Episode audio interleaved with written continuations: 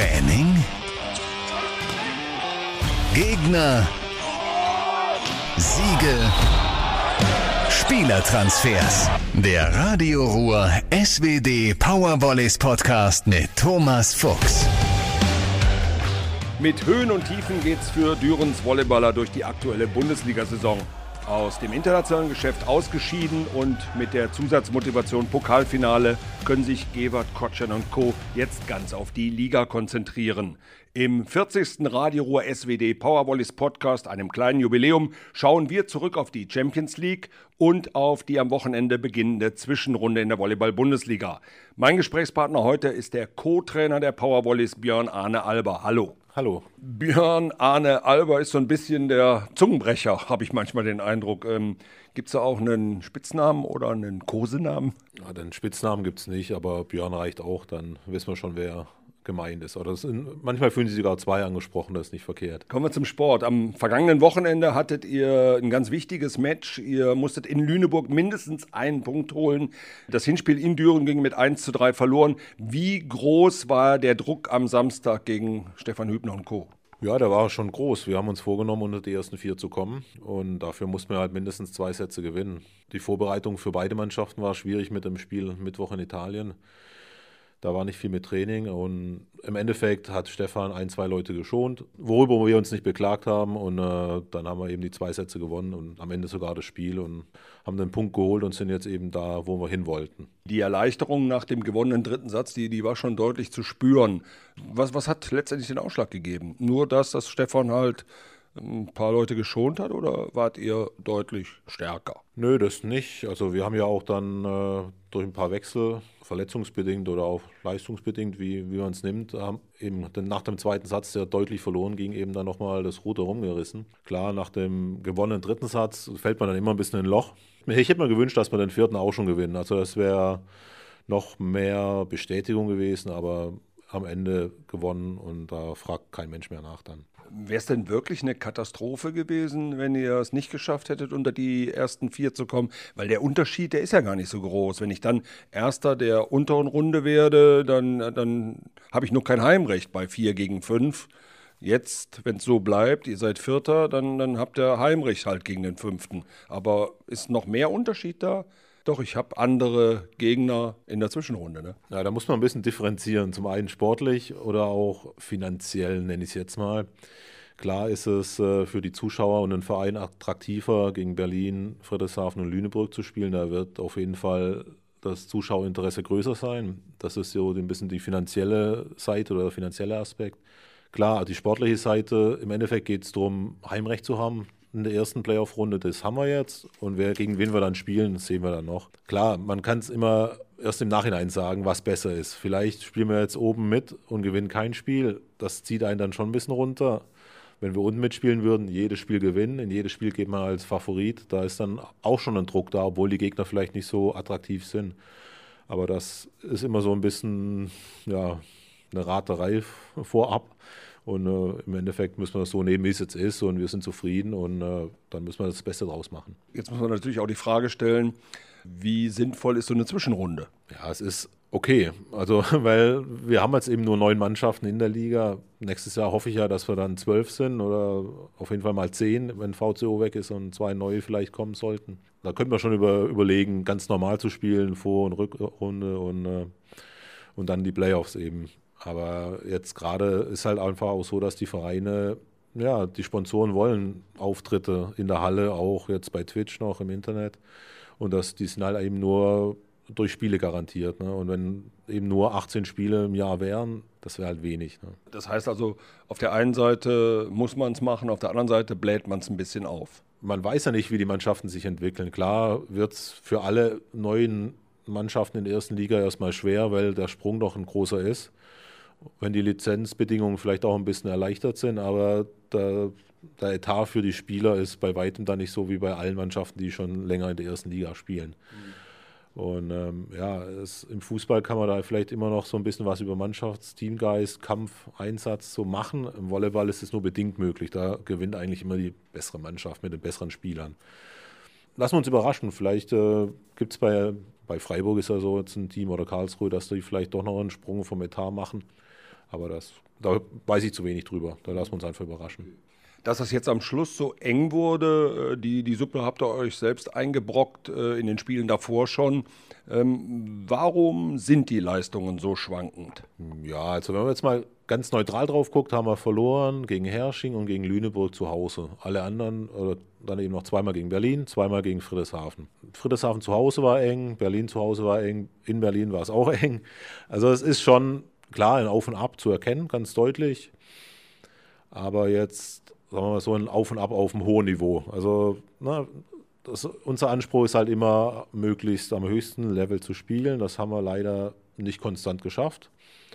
Aber gerade so zwischendurch gab es auch mal zwei, drei Spiele, wo wir auch mal ein bisschen Glück hatten mit Krankheiten, Verletzungen und wo es vielleicht auch so vom, von den Gegnern, die uns lagen, die dann nacheinander kamen. Aber das ist so eine Sache. Dafür ist jetzt so die Zwischenrunde noch gut. Da kann man jetzt nochmal wieder in Ruhe, können wir jetzt immer in der Woche trainieren und am Wochenende uns auf die Gegner vorbereiten. Und das ist dann schon auch die Zeit, wo man jetzt noch gut arbeiten kann und sich auf die Playoffs auch vorbereiten kann. Ich habe eben schon gesagt, äh, so ein spezielles Beispiel war für mich Berlin. Ihr gewinnt den ersten Satz, führt im zweiten 1922 und gebt das Ding dann noch ab. Ihr habt eigentlich alle Trümpfe in der Hand und dann verliert man so ein Spiel noch. Waren es wirklich nur die, die Bremer Aufschläge, die dann in dem Moment getroffen haben? Im zweiten Satz ja. Also da kann man so sagen, dass es so eine Serie kommt von einem, von dem man es eigentlich nicht so erwartet. Ne? Oder der auch bis zu dem Zeitpunkt hin also schlecht aufgeschlagen hat. Das war halt unglücklich. Ne? Also da, ja, man ist immer kon konzentriert als Annahmespieler oder als Spieler, und, aber dann erschrickt man doch oder ist doch überrascht, dass dann plötzlich so mal einer rüberkommt mit der Qualität. Das ist dann immer schwierig, wenn man einmal so nah dran war an einem zweiten Satzgewinn, dann äh, hat natürlich der Gegner immer ein bisschen Höhenflugen gewissen, aber die anderen Sätze waren ja jetzt dann auch nicht so, dass wir die abgeschenkt hätten. Die war, der, der dritte war auf jeden Fall auch noch eng, im vierten war dann ein bisschen die Luft raus. Ja, das ist so ein ganz normaler Ablauf von einem Spiel. Also das ist, wenn zwei Mannschaften relativ auf Augenhöhe sind, da sind es die Kleinigkeiten, die es entscheiden. In dem Fall war es halt eben, dass die Aufschlagserie uns das Leben schwer gemacht hat. Nächstes Beispiel, Friedrichshafen hier zu Hause im Ligaspiel. Habt ihr auch die Möglichkeit gehabt, mehr zu holen. Äh, auch, auch, auch das hat nicht geklappt. Das, was hat das für Gründe gehabt? Auch zum einen sind beide Mannschaften, gegen, wir gegen die wir da jetzt verloren haben, die sind jetzt im Achtelfinale oder in der Zwischenrunde der, der Champions League. Das darf man nicht so vergessen. Ne? Aber ihr habt es in der Hand gehabt. Es war ja möglich. Das auf jeden Fall. Aber ja, also da fehlt halt jetzt vielleicht noch das Quäntchen in den entscheidenden Phasen auch ein bisschen cool zu bleiben, nicht zu überdrehen, da clever zu spielen. Da wollen wir oft noch ein bisschen viel, was dann zu, ja, das sind dumme Fehler, ist immer so ein komischer Ausdruck, aber zu Fehlern führt, die nicht sein müssen oder vermeidbaren Fehler oder in Situationen, in denen man einfach falsch handelt. Also das beim Tennis sind das die unforced errors. Ne? Genau. Also manchmal ist es schlauer, einfach mal den Ball einigermaßen mit Druck rüberzugeben, als immer versuchen, einen Punkt zu erzielen. Und das haben wir eben dann in den beiden Spielen des Öfteren hat uns da die Geduld gefehlt. Was sicherlich auch äh, ein bisschen ins Gewicht fällt, ihr hattet wenig Möglichkeiten im Außenangriff. Der Rösi war verletzt, Björn André war verletzt. Äh, wo sind die zwei jetzt vor der Zwischenrunde? Also Rösi ist wieder da. Der hat ja jetzt auch ähm, in Perugia das ganze Spiel gespielt und jetzt auch in Lüneburg dann die letzten eineinhalb Sätze, ich weiß es gar nicht mehr so genau. Der ist wieder voll da. Also da fehlt noch so ein bisschen die Spielpraxis, das Timing passt noch nicht so ganz, aber das kommt jetzt einfach mit der Zeit. Bei Björni, der macht das Knie, zwickt noch ein bisschen rum, aber er ist ja auch nicht mehr der Jüngste, aber das muss man gucken, das ist so eine Entscheidung, das kann auch jetzt plötzlich dann in großen Schritten vorangehen, aber da steckt man einfach nicht drin. Die Zwischenrunde beginnt jetzt am Wochenende in Berlin und endet am 18. März wieder in Lüneburg. Ähm, kann man sagen, wie eure Pläne aussehen? Wie sehen da die Ziele aus für diese Zwischenrunde? Ja, wir gehen auf jeden Fall schon mal mit dem Rückstand auf alle Mannschaften rein. Also das ist Fakt. Klar, das erschwert dann die Möglichkeit, noch weit nach vorne zu kommen. Aber wir müssen einfach jedes Spiel spielen erstmal und gucken, was bei rumkommt. Ne? Also wir haben jetzt nicht gesagt, wir wollen jetzt auf jeden Fall noch Zweiter werden. Also das kann man auch schlecht sagen. Also das sind die Mannschaft, das ist das Gute, sind nah zusammen alle. Ist jetzt nicht so, dass wir sagen können, dass Berlin da jetzt durchmarschiert von vornherein mit voller Punktzahl. Klar, die haben jetzt schon mal den Vorteil, dass sie zwei Punkte vor sind, aber es ist dieses Jahr das Gute an der Liga, gerade im, bei den ersten vier, da ist alles möglich. Also da lassen wir uns überraschen. Also es ist ausgeglichener. Berlin ist ein Tick schwächer als letztes Jahr. Friedrichshafen und Lüneburg ein Tick stärker. Kann man das so sagen? Die, oder sagen, gehen wir mal auf die Berliner ein. Die Berliner haben Patch und Grankin abgegeben, sind aber trotzdem souverän vorne, ne? Klar, also die war ja nicht nur die beiden Spieler, alles drumherum ist da ja auch noch das Gleiche, ne, eigentlich. Und äh, dann haben die ja auch mit, mit Anton Brehme, der einen, der sich weiterentwickelt, der jetzt letztes Jahr lange verletzt war, ich glaube die ganze Saison sogar. Also den haben sie ja als Neuzugang eigentlich dazu bekommen. Und äh, das Gerüst der Mannschaft steht, funktioniert und äh, die, also die neuen Anführungszeichen, die da eben dann für Krankin und äh, Patch jetzt spielen, klar haben die nicht so das Charisma, sagen wir es mal so, wie die beiden mhm. und auch so die internationale Reputation, aber die machen die Sache auch gut. Sind, der Sotola ist von, von den athletischen Voraussetzungen kein großer Unterschied zum Patch. Ist auch noch ein Linkshänder, was auch noch die Sache ein bisschen erschwert. Und in der Zuspielerposition sind sie dieses Jahr so ausgeglichen besetzt wie noch nie. Also egal, wer da jetzt spielt, ob ähm, der Tille oder dann eben der Spanier, das, das nimmt sich nichts. Ne? Und die restliche Mannschaft ist ja eigentlich auch vom, vom, vom Kern her gleich. Ne? Bei euch war letztes Jahr im Halbfinale Endstation. Ähm, was ist dieses Jahr drin? Was ist dieses Jahr möglich? Äh, ist die Mannschaft stärker, weil besser eingespielt? Es hängt viel von den nächsten Wochen ab, ne? wie man da durchkommt, verletzungsbedingt, krankheitsbedingt. Wenn das alles, wenn alle fit bleiben, sehe ich uns auf einem guten Weg. Letztes Jahr hatten wir da das Problem, dass wir eine Woche vor den Playoffs alle mit Corona da lagen. Das hat doch so den Lauf, den wir bis dahin hatten, so ein bisschen gestoppt. Und ich hoffe halt, dass es dieses Jahr einfach, dass wir in Playoffs am besten spielen. Das ist so das Ziel und äh, muss eigentlich auch so immer von Anfang an das Ziel sein, dass man am Ende der Saison am besten spielt. Ob es dann fürs Finale, fürs Halbfinale oder was weiß ich auch immer reicht, das schauen wir einfach mal dann. Ähm, bei der Handball-WM, da waren jetzt immer die Auszeiten oft ein Thema. Man hat Alfred Gieserson beobachtet, den Trainer der Handballer, und hat ihm immer richtig dick auf die Finger geschaut. Ähm, wie, wie sieht bei so einer Auszeit beim Volleyball deine Rolle aus? Ja, ich packe mir meistens immer einen Zuspieler, wenn es da Redebedarf gibt, von, egal von welcher Seite, kann man mit denen kurz, kurz quatschen oder die ein bisschen beruhigen oder ein bisschen wieder runterholen. Also das ist meistens so die Aufgabe, dass sie nicht irgendwie durchdrehen oder dass die, die beiden machen sich immer relativ viele Gedanken, wenn was nicht funktioniert. Da sage ich immer, komm, mach einfach, ne? egal wo du hinspielst, Hauptsache der Pass ist, ist gut, dann ist der Angreifer erstmal in der Bringschuld. Also da ist das, so ist es immer, ne? egal der Angreifer kann aus dem guten Pass auch gegen den Dreierblock was machen. Also das ist erstmal das Allerwichtigste, dass die Qualität stimmt und dann gucken wir einfach mal, wie die Verteilung ist. Aber ansonsten auch was, was einem so auffällt, kann man dann weitergeben. Ne? Also das auf jeden Fall. Ja, du bist selber Zuspieler gewesen, hast ja auch ursprünglich angefangen als, als, als Coach der Zuspieler, ist also immer noch dein Steckenpferd geblieben, ne? Ja, es ist naheliegend. Also da kann man sich am besten so ein bisschen reinversetzen, weil man selbst auch in der Situation war da hat man eigentlich so mit am meisten Einfluss. Ne? Weil in jedem Ballwechsel hat der Zuspieler auf jeden Fall hoffentlich immer einmal mindestens den, den Ball in den Fingern. Ähm, beim Handball hat man gesehen, bei der einen Mannschaft, da redet nur der Trainer, bei den anderen redet der ein oder andere Spieler, bei Frankreich hat jeder geredet.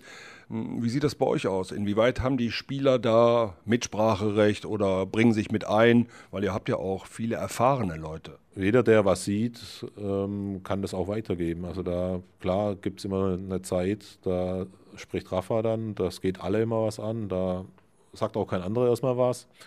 Aber so eine, gerade die technischen Auszeiten in einer Minute, das ist schon lange, so mitten im Spiel. Da ist ja meistens steht man ja schon 20 Sekunden zu früh wieder an der Linie. Aber da ist dann immer noch kurz mal Zeit, wenn irgendjemand was aufgefallen ist, sprechen die Mittelblocker untereinander was ab oder Ivan und Leo oder die, die Annahmespieler. Also da mhm. gibt es kein Verbot, irgendeinem einen Tipp zu geben oder sowas. Äh, ihr seid ja auch nicht alleine, Rafa und du. Äh, da kommt, gehört ja noch Carolina Bettnerowa dazu ich sag jetzt mal, Carolina sehe ich ja nur beim Spiel und da ist die eigentlich nur mit den Handtüchern am Kämpfen, die Arme. Ne, Caro guckt auch so ein bisschen, äh, wie die Passverteilung beim Gegner ist. Die notiert das immer und gibt die Tipps äh, oder gibt es dann direkt an Rafa weiter oder die Mittelblocker. Klar, ansonsten ist ja auch noch Physiotherapeutin und kümmert sich so ein bisschen, wenn irgendwas zwickt. Mhm. Oder gibt halt auch mal so die Handtücher rüber. Der Doc ist ja auch immer dabei. Ne? Eben, der ist, für die, der ist für die Flaschen zuständig.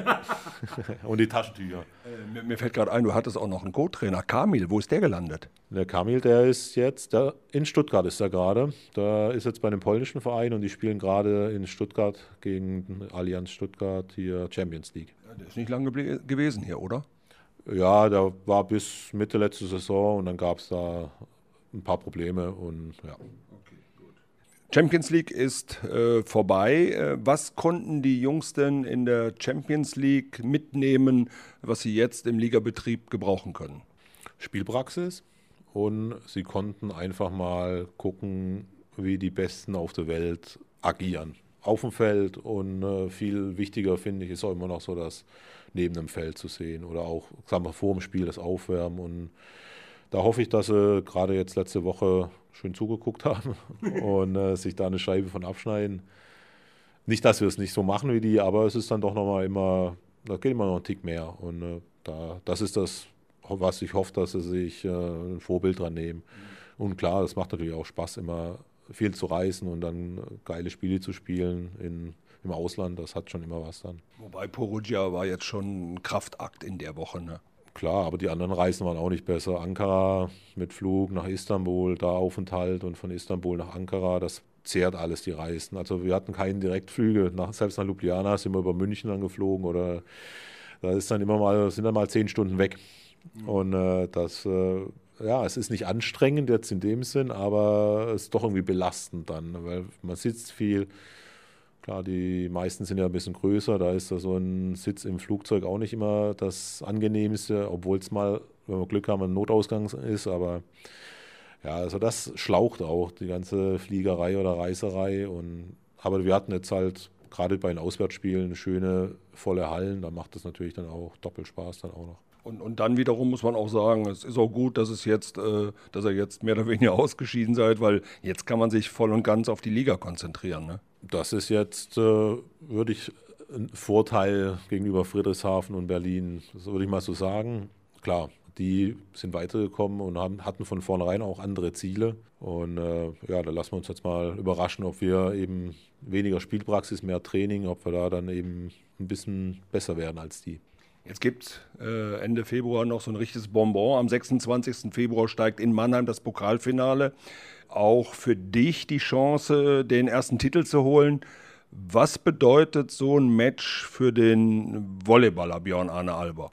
Ja, so einen Titel zu gewinnen, da nie, haben nicht viele Leute die Chance, überhaupt mal in einem Finale zu spielen.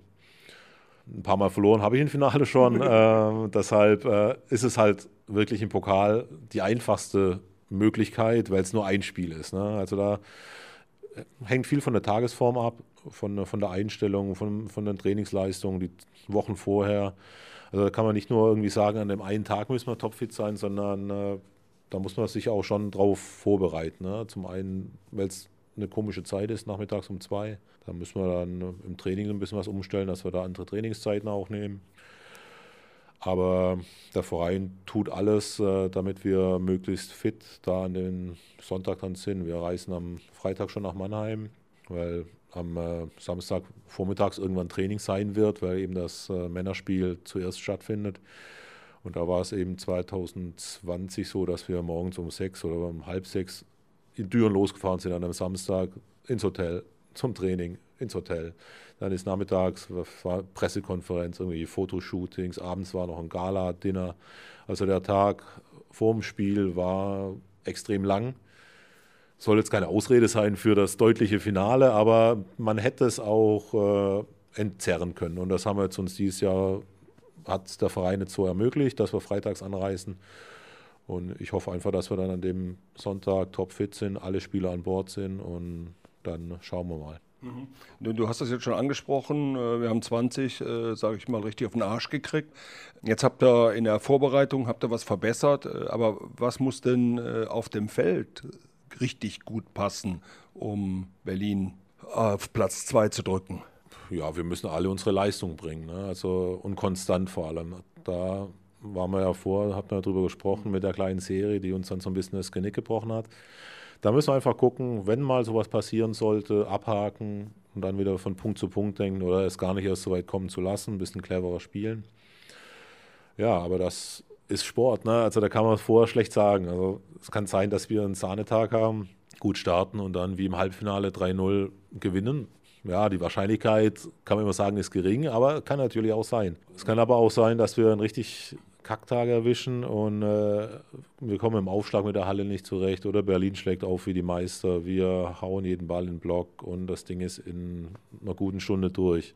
Also das ist halt in einem Finale, ist alles möglich. Und ich hoffe halt echt, dass wir bis dahin gut trainieren, die Einstellung soweit äh, zusammen haben und ein gutes Spiel liefern. Ähm, jetzt am Samstag wartet auch Berlin im ersten Zwischenrundenspiel. Ihr müsst wieder in die Max-Schmeling-Halle. Ähm, hat man da aus taktischer Sicht schon so ein bisschen dieses DVV-Pokalfinale im Kopf? Nö. Also wir wollen das Spiel gewinnen. Äh, es gibt nichts zu verstecken. Das ist jetzt nicht so wie beim Fußball, wo man auch so ein bisschen ein paar Geheimnisse hat. Wir spielen jetzt, ich weiß nicht wie oft schon, äh, mit der ähnlichen Mannschaft gegeneinander. Da macht es keinen Sinn, da jetzt plötzlich mal einen anderen spielen zu lassen. Also die sind ja auch nicht doof. Ne? Die gucken sich ja nicht nur das letzte Video an. Aber im Endeffekt geht es darum, eine möglichst gute Ausgangsposition für die Playoffs eben zu haben. Und deshalb geht man da rein, will gewinnen und gibt alles dafür. Okay. Wer wird deutscher Meister? Die Mannschaft, die am Ende am besten spielt. Oh, diplomatisch. Nein, also ich hoffe, dass wir es werden. Wir versuchen das Möglichste dafür zu tun oder wir werden alles tun. Wie es dann am Ende ist, da gibt es eben so viele Faktoren, die da reinspielen können. Und äh, da, die hat man aber dann auch nicht selbst in der Hand. Ne? Das, was wir selbst in der Hand haben, das versuchen wir alles möglichst optimal zu machen. Und dann schauen wir einfach mal. Und wer einen deutschen Pokal hat, den haben wir ja, das haben wir ja schon abgeklärt. Ne? Ja, so ein Double wäre dann auch schon nicht schlecht. okay, wir träumen ganz schön, okay. Also, ich würde mich auf alle Fälle freuen, wenn Björn Arne Alba demnächst seinen ersten Titel feiern dürfte. Und da bin ich in Düren bestimmt nicht alleine. Ich bedanke mich beim Co-Trainer der Powervolleys für das Interview im Rahmen des 40. Radio Ruhr SWD Powervolleys Podcast und wünsche noch viel Spaß mit den Jungs und bleibt gesund. Vielen Dank.